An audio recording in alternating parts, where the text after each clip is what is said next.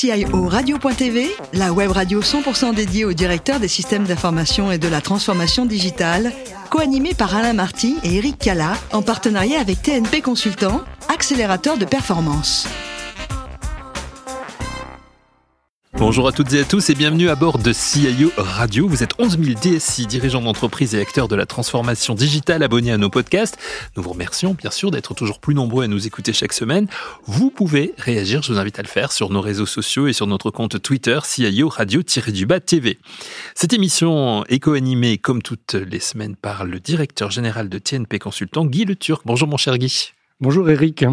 Merci de nous accueillir comme chaque semaine pour euh, ces émissions. Nous recevons Guy aujourd'hui Nicolas Sigler. Bonjour Nicolas. Bonjour Eric, bonjour Guy. Bonjour Nicolas. Vous êtes le directeur général adjoint en charge des systèmes d'information de la MAIF. On va y venir, bien sûr, dans, dans, un instant. Mais euh, on a envie de s'intéresser un petit peu à votre parcours. Vous êtes né le 7 mars 1964 à Paris. Vous êtes ingénieur. Vous avez fait l'école polytechnique et l'école euh, des ponts et chaussées, donc une très très belle formation. L'informatique, immédiatement votre choix, comme question que l'on qu'on a l'habitude de poser à beaucoup de DSI Pas du tout.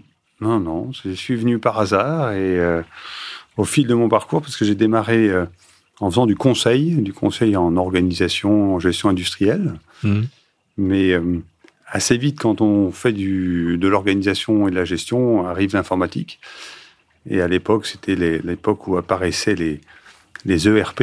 Et donc, euh, forcément, euh, beaucoup, de, beaucoup de missions autour de cette mise en place des ERP qui nécessitaient, bien sûr, de comprendre les, les processus, mais aussi de comprendre comment fonctionnait l'informatique. Donc, ça m'a ça m'a permis de plonger dedans par le côté fonctionnel et de découvrir ce monde qui est assez passionnant en fait. Avant d'y venir plus en détail, votre carrière, le début de votre carrière, donc vous nous l'avez dit, vous commencez en tant que conseil dans une start-up, hein, je crois, au, départ. Alors, euh, juste avant de faire du conseil, quand j'étais encore étudiant, j'avais monté une start-up euh, ah, carrément. qui faisait rien du, qui avait rien à voir, qui faisait du conseil en communication de recrutement.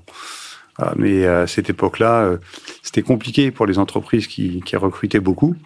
Et donc, avec trois associés de, l'ESCP, on avait monté un, système très marketing qui consistait à faire des, des études d'image et, des petites vidéos pour présenter les entreprises.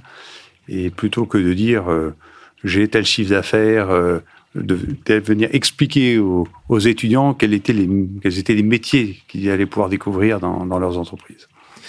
Vous êtes conseiller ensuite chez, chez Corner, hein, notamment. Euh, et, euh, et, ensuite chez un éditeur de logiciels américain. Vous vous expliquez un petit peu aussi cette période? Alors, les, oui, c'est euh, fin des années 90, donc en 99, 2003, un éditeur américain qui faisait du, de, de la supply chain. Et c'est la période de la première bulle Internet. Hmm.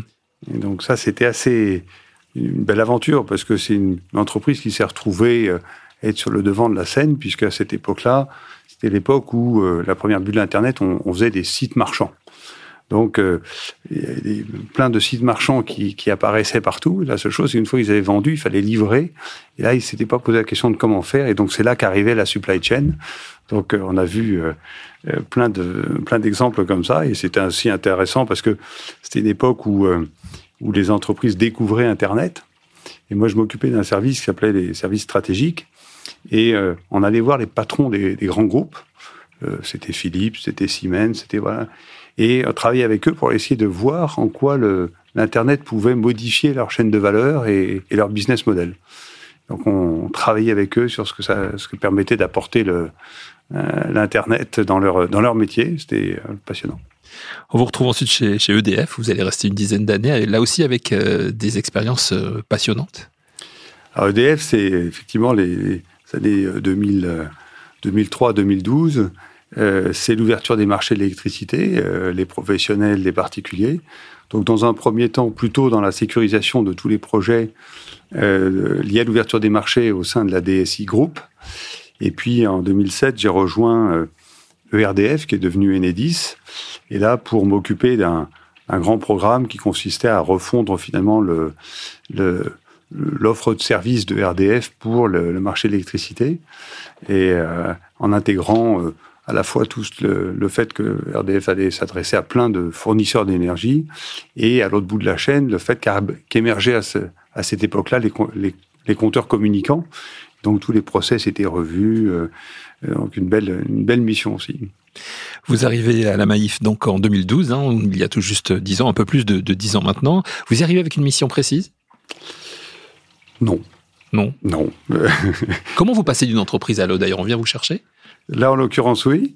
Euh, en l'occurrence, oui. Et euh, c'était assez, assez amusant parce que je connaissais absolument pas le monde de l'assurance. Euh, Maïf, c'est à Niort. Je connaissais pas bien Niort. Je savais que c'était à côté de La Rochelle, mais sans plus. Donc, c'était un, un, grand changement. Et, euh, et en même temps, j'ai découvert, venant de, de RDF, RDF, c'est le service public d'EDF. Hein, et là, Maïf, j'ai retrouvé à peu près les mêmes valeurs. C'est-à-dire que c'est une entreprise quand vous avez une tempête chez euh, chez Enedis ou chez RDF, évidemment, ça crée euh, des forces d'intervention qui viennent rétablir le courant. Et chez Maïf, c'est les équipes qui se mobilisent pour trouver quelqu'un pour mettre une bâche sur le toit, pour euh, vider l'eau des, caves. Il y, a, un peu cette même notion d'être très tourné vers le, client, sachant que la relation client, le service, est vraiment le, au cœur de l'ADN de, de, la Maïf. Donc ça, ça a été une transition assez agréable avec une, une, attention sincère au, à ces sociétaires de la part d'un Maïf et, euh, un projet de réorganisation interne qui euh, consistait à finalement euh, euh, faire un certain nombre de centres de services et, et, de passer d'une organisation très locale à une organisation nationale. donc en termes d'organisation et bien sûr en termes de système d'information, puisque ça veut dire une boucle téléphonique nationale, ça veut dire la numérisation de tous les dossiers pour pouvoir être euh, accessible de partout. Donc euh, cette, euh, cette transformation, c'était à l'échelle plus petite, ce qu'on avait vécu avec l'ouverture des marchés d'électricité chez EDF. En fait. Alors on va justement entrer dans le détail de votre DSI, si vous le voulez bien, avec Guy Le Turc. Alors Nicolas, quand on va sur le site de la Maïf, ce que l'on voit, c'est assureur responsable.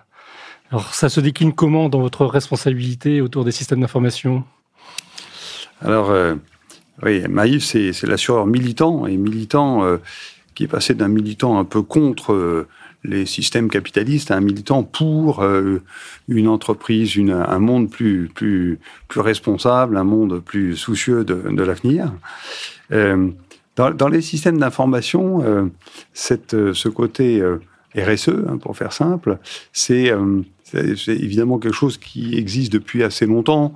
Euh, on a beaucoup travaillé, je parlais de numérisation euh, euh des, dossiers, mais derrière, c'est développer toute une réflexion sur le stockage, sur les outils, qu'est-ce qu'on pouvait faire sur la durée de vie des outils.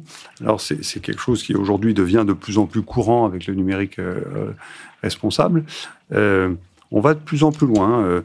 on a notre contribution au bien commun, c'est d'une part effectivement cette, ce souci euh, de l'empreinte carbone que l'on peut avoir, avec euh, des durées de vie qu'on prolonge sur les équipements, avec euh, la suppression du papier, avec des conceptions éco-responsables de nos applications. Et puis, un autre type de contribution, c'est l'open source. On a, ça c'est un peu dans l'ADN du, militant qui est la Maïs, la volonté de contribuer au bien commun.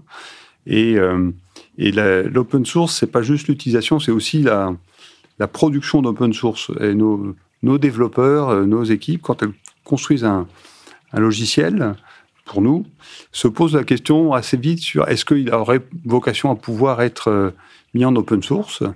Et on a lancé ça depuis 7-8 ans, une, une, vraie, une vraie volonté de contribuer avec des logiciels soit un peu fonctionnels, par exemple qui, qui, fait de l'analyse de mails pour savoir vers quoi le vers quel destinataire l'orienter. Ça, c'est plutôt en s'appuyant sur l'intelligence artificielle.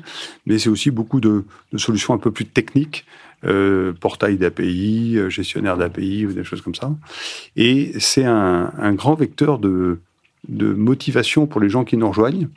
Et dans ce monde de, où c'est difficile de recruter euh, des, des, collaborateurs, euh, finalement, il y a une communauté qui se crée autour de ça et qui, qui crée un appel d'air vers pour des, des, des, développeurs qui sont intéressés par cette philosophie, qui viennent nous rejoindre parce qu'ils savent qu'ils vont pouvoir contribuer euh, à l'open source. Votre titre euh, est directeur général, adjoint en charge des systèmes d'information. Donc, est-ce que, est-ce que, à travers ce titre, c'est l'impact de la transformation digitale qui, qui, est représenté, la, place de cette transformation digitale au sein de, l'ensemble des métiers de, la Maïf Alors, c'est vrai que dans une, industrie comme l'assurance, le, système d'information, c'est l'usine. Donc, euh, aujourd'hui, euh, ce qui fait la performance d'une entreprise comme la Maïf, c'est euh, d'une part son réseau de distribution et de gestion, euh, donc les hommes qui constituent ce réseau euh, et leur professionnalisme, et puis le système d'information sur lequel ils s'appuient.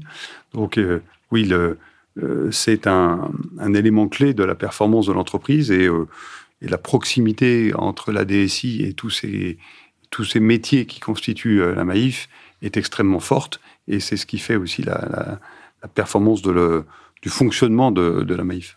Donc, quelle, quelle gouvernance euh, avez-vous mis en place? Est-ce que ça appuie sur les, les, principes de, de, de l'agile au, au, sens euh, de l'agilité dans la prise de décision, dans, dans l'engagement euh, d'un projet, d'une direction, en s'appuyant sur justement le système d'information? Alors, on a deux choses. On a, si on réfléchit euh, relation avec les, les euh, entre dirigeants et, et, euh, et construction de, de, de, notre feuille de route, on a une, un portefeuille de projet, une gestion de portefeuille de projet qui s'appuie sur huit programmes qui sont copilotés complètement entre les métiers et la DSI. Et donc toutes les décisions, les priorisations sont faites ensemble. Donc ça, c'est la, la, couche plutôt stratégique.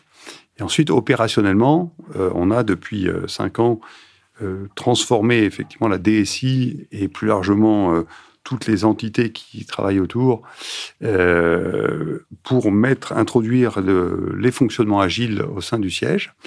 On a démarré autour du monde du produit, hein, de l'informatique, et on a couvert finalement, au bout de cinq ans, pratiquement toutes les fonctions du siège, y compris celles qui n'ont rien à voir avec l'informatique.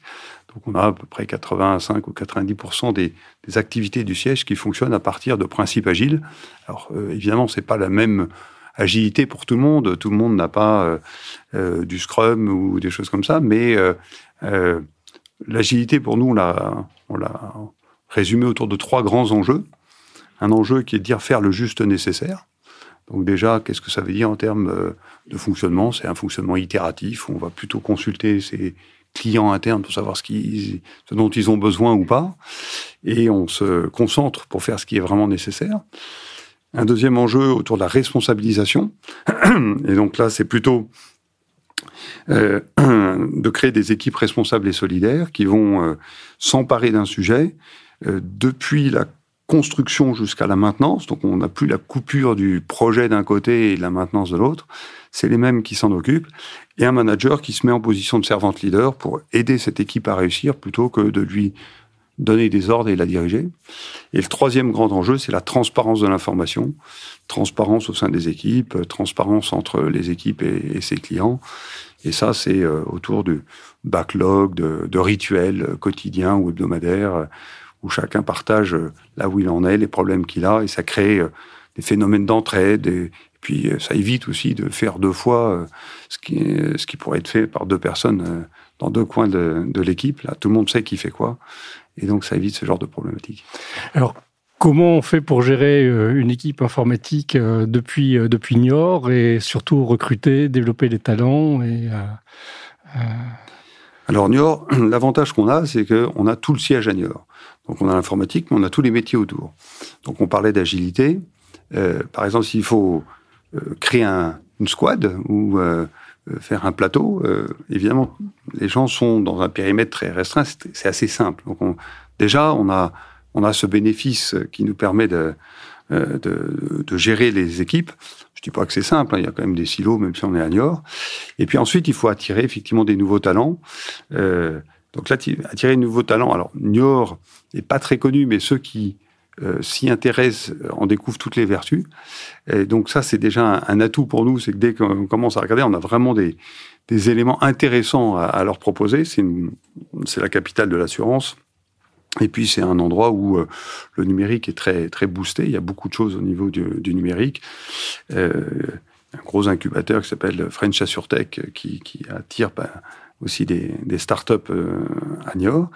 Et puis il y a euh, après ben, l'intérêt du projet. l'intérêt du projet de l'entreprise. Donc, euh, Maïf, entreprise à mission, euh, beaucoup de sens. On sait que c'est quelque chose qui est important pour, mm. pour les jeunes aujourd'hui.